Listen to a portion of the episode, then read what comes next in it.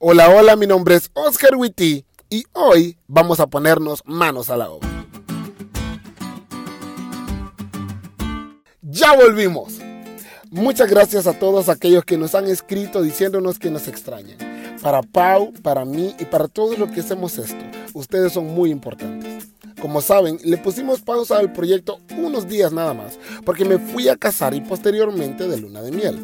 Y al disfrutar de la bendición de estar casados, bendición de la cual Pau también goza, antes de avanzar con el estudio de hoy, hay dos cosas que quiero decir. Número uno, si no tenés pareja y sentís que te está dejando el tren, te prometo que si te alineas con la voluntad de Dios y vivís de acuerdo a su palabra, vas a encontrar a la persona correcta. El amor verdadero sí existe y Dios es el más interesado en que lo encuentres. Y número dos, para todos aquellos que están en una relación que rebasa los dos años y están seguros que Dios aprueba su relación, ya cásense por favor. No tienen ni idea de la bendición que se están perdiendo. Dejen de estar lentos. Ahora sí, vamos a aprendernos el, el versículo de memoria. Y leían en el libro de la ley de Dios claramente y ponían el sentido, de modo que entendiesen la lectura. Nehemías 8:8.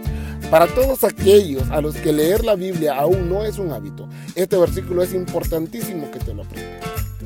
Cuando estaba en Honduras, hubo un chavo líder de la iglesia a la que yo asistía que menospreció un proyecto que había comenzado yo con unos jóvenes de varias iglesias. Las razones, bueno, es que éramos muy inexpertos y muy jóvenes y lo que hacíamos no le servía a nadie.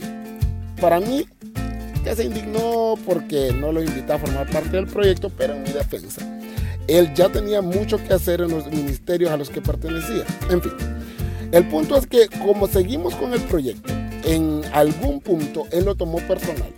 Y cuando se dio cuenta que me venía a México a estudiar teología, se atrevió a decir que no iba a llegar lejos, que de él se iban a acordar cuando me vieran de vuelta en Honduras sin título y que si llegaba a terminar, cosa que él no creía, iba a ser tan insignificante mi ministerio que pronto terminaría haciendo otra cosa.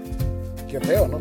A saber qué le hicieron a este muchacho de chiquito que terminó siendo así. Pero bueno, lo interesante fue recibir de él un mensaje en mi último año de la universidad en el que me pedía ideas para el ministerio juvenil de iglesia. Dijo que él siempre había confiado en mis habilidades con los jóvenes y en el don de creatividad que Dios había puesto en mí. Casi me voy desagradecido. Creo que algo así le pasó al pueblo de Israel. Dios había hecho lo que había prometido que iba a hacer.